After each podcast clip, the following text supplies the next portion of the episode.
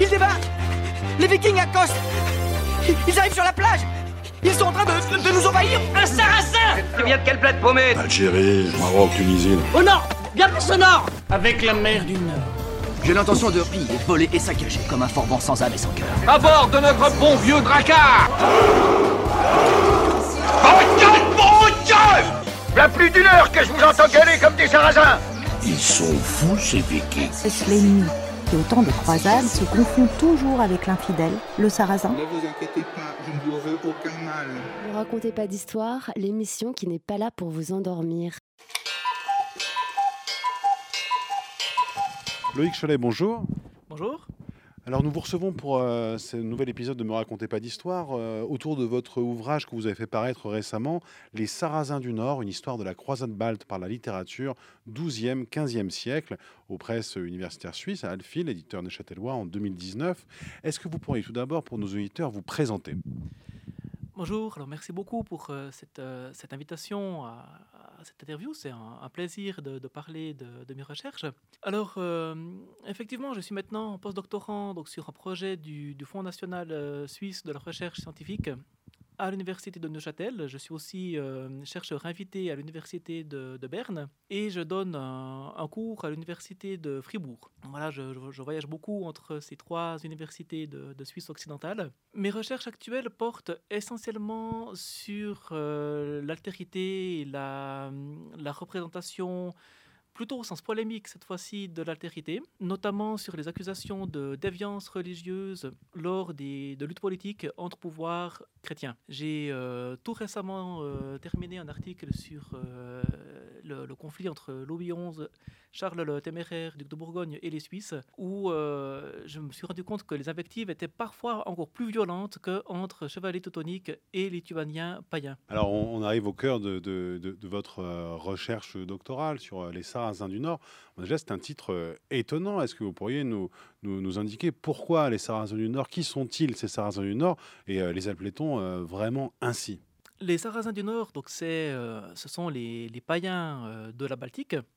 L'une des dernières populations païennes d'Europe, c'est pas tout à fait les, derniers païens, puisqu'on on trouve encore des, païens dans le nord de la Scandinavie, les Samis, et euh, des populations païennes dans, le nord de la Russie euh, européenne jusqu'à bien plus tard. Mais pour, euh, pour l'Europe continentale médiévale, c'était les, les derniers à ne pas avoir été évangélisés. On est bien après l'évangélisation de la Pologne ou de la Russie qui ont eu lieu grosso modo autour de l'an 1000. Là, les derniers euh, lituaniens, les derniers païens de Balte à recevoir le baptême, on est en 1417. Et, et donc, euh, est-ce que vous pourriez nous, nous- donner quelques, quelques éléments sur cette religion euh, euh, païenne? C'est euh, un polythéisme, un monothéisme? Est-ce que, est que ça se rapproche des, des religions scandinaves, euh, justement autour de l'an 1000 Alors, c'est une question sur laquelle on a peu de, de réponses. En fait, on, peut avoir quelques idées, mais c'est très difficile d'affirmer ce qu'était la religion des, des païens baltes. Tout d'abord, on parle de paganisme simplement pour définir la religion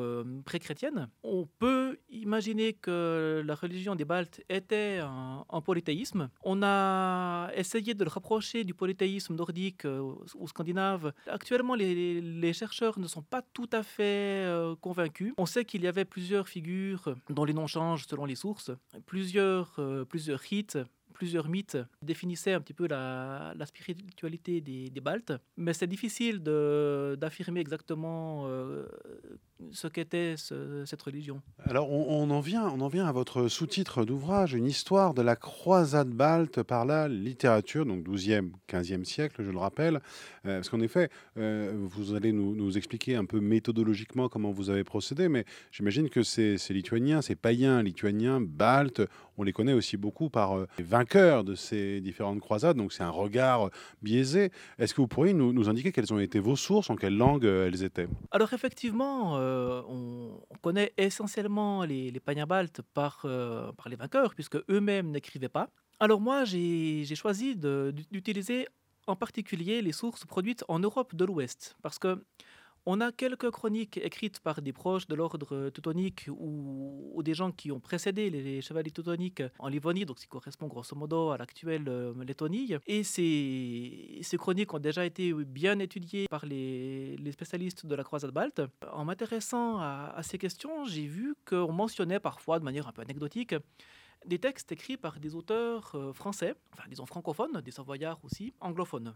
il faut savoir que beaucoup de textes écrits par des anglais étaient en fait rédigés en français, ou en anglo-normand pour être plus précis. Et j'ai voulu euh, explorer ces sources et me poser la question qu'est-ce de savoir ce que l'on disait de la croisade balte en France et en Angleterre. Alors ce qui est intéressant dans votre, dans, votre ouvrage, euh, c'est que vous, vous faites de l'histoire véritablement connectée et vous montrez comment, bon an, mal an, au cours euh, du Moyen Âge central et puis de la fin du Moyen Âge, euh, les intérêts pour la croisade se déportent donc des lieux saints de Jérusalem vers le nord de l'Europe vers euh, les territoires baltes et sont actionnés par un des acteurs euh, les plus puissants hein, des ordres euh, hospitalo-militaires que l'ordre teutonique.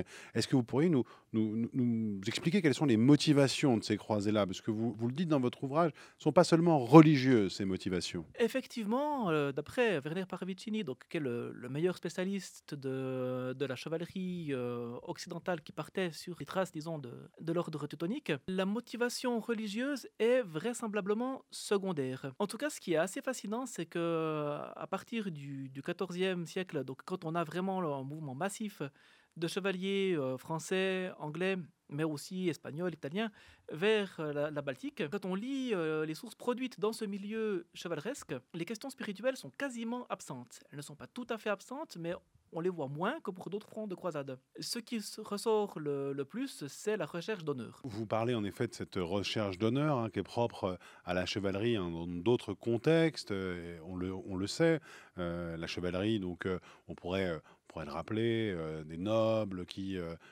sont à la recherche d'honneur, mais aussi de butin, hein, par exemple, qui sont représentés donc dans, dans la littérature. On parle du, de ces voyageurs qui font le, voyage du, Nord. Et vous, vous dites une chose intéressante, c'est-à-dire que euh, on est vraiment sur les marges de l'Europe, on est aussi sur ces marges religieuses. Et donc, on va retrouver une forme de prolongation des différents cycles, notamment du cycle arthurien, comme euh, ces forêts mystérieuses du Nord, hein, le froid, les hivers glaciaux, qui euh, fascinent beaucoup les littérateurs et qui vont en fait peupler l'imaginaire chevaleresque de la fin du Moyen Âge. Oui, c'est exactement ça, et, c'est un des points qui m'a le plus frappé. C'est une, attention portée dans ces textes euh, chevaleresques occidentaux à la, nature et surtout à la forêt, au marais et à l'hiver balte. Alors il faut, savoir qu'à la fin du Moyen Âge, la, France par exemple était euh, déjà en grande partie euh, déforestée, disons, la déforestation avait fait des, fait des ravages, ce qui fait qu'on n'avait plus forcément de grands espaces sauvages, un peuplés, ce qu'on pourrait appeler des forêts vierges. Par contre, on trouve des forêts euh, vierges dans la Baltique notamment dans un grand espace qui sépare la, Prusse, donc tenue par les chevaliers teutoniques, de la Lituanie. Et vraisemblablement que cette, euh, nature euh, quasiment intouchée a, dû marquer l'imagination des, chevaliers qui participaient à ces voyages de Prusse, peut-être aussi donner envie à d'autres d'aller voir d'eux-mêmes ce, monde euh, qui ressemble euh, terriblement au, monde littéraire, notamment, vous, l'avez très bien dit, euh, au cycle arthurien. Alors, est-ce que vous pourriez nous, raconter la, fin de l'histoire? Comment les choses se passent quand ces voyages de Prusse très nombreux sont organisés? Est-ce que c'est l'ordre teutonique qui va ensuite être responsable des grandes campagnes d'évangélisation et de mission?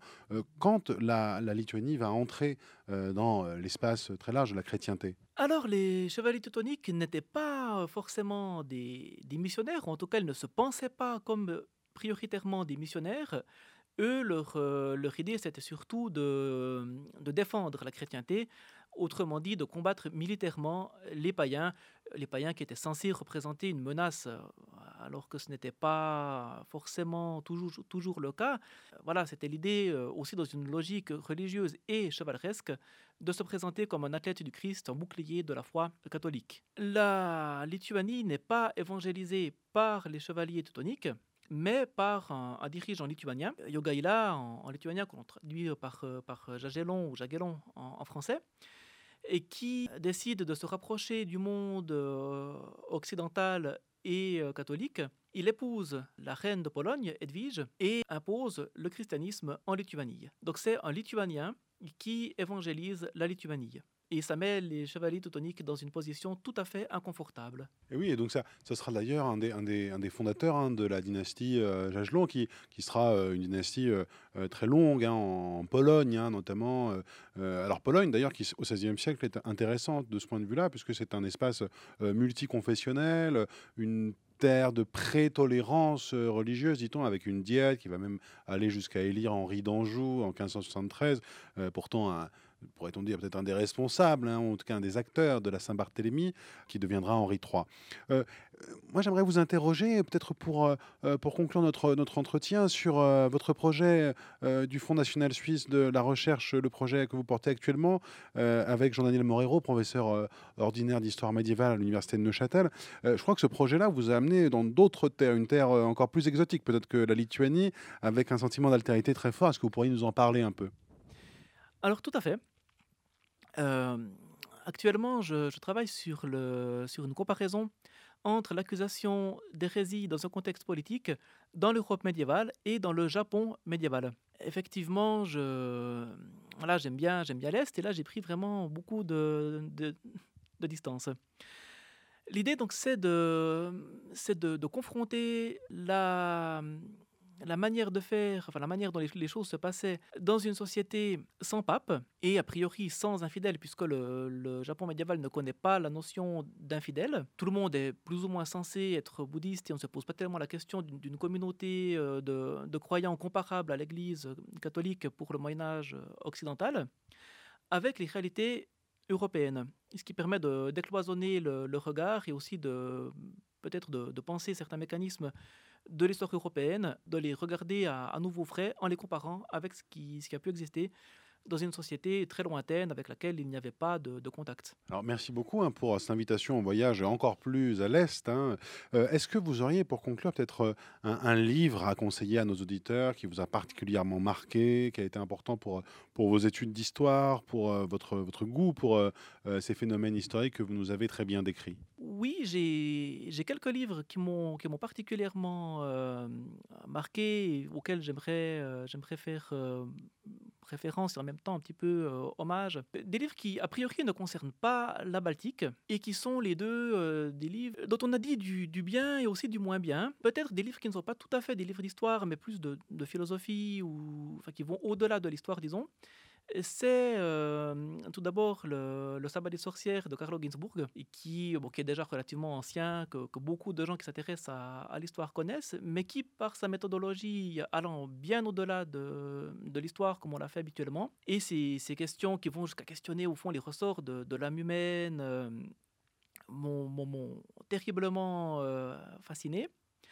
Et l'autre livre auquel je pense, c'est un livre plus récent paru en 2017 de, de Philippe Buc, Guerre sainte, martyr et terreur, qui entend euh, euh, saisir l'origine de la violence politique et politico-religieuse dans la société euh, occidentale, en allant quasiment depuis euh, Saint-Augustin jusqu'à George W. Bush. Et euh, là aussi une méthode très intéressante de, comparatisme, pas forcément entre espaces, mais entre, entre périodes, en comparant l'Antiquité, le Moyen Âge, avec au passage par les chevaliers teutoniques, la Révolution française, la Révolution russe, et jusqu'à l'époque actuelle. Donc deux, deux livres qui ne sont pas nécessairement des livres d'histoire médiévale, même s'ils touchent bien sûr le Moyen Âge, mais qui, qui m'ont vraiment beaucoup intéressé, qui m'ont fait, fait, réfléchir et qui me font réfléchir encore. Euh, si je peux juste me permettre un, dernier mot, je me rends compte que je n'ai pas répondu à votre première question. Les Sarrasins, euh, oui, on appelait euh, les Lituaniens Sarrasins parce que le terme de Sarrasin au Moyen Âge recouvre en fait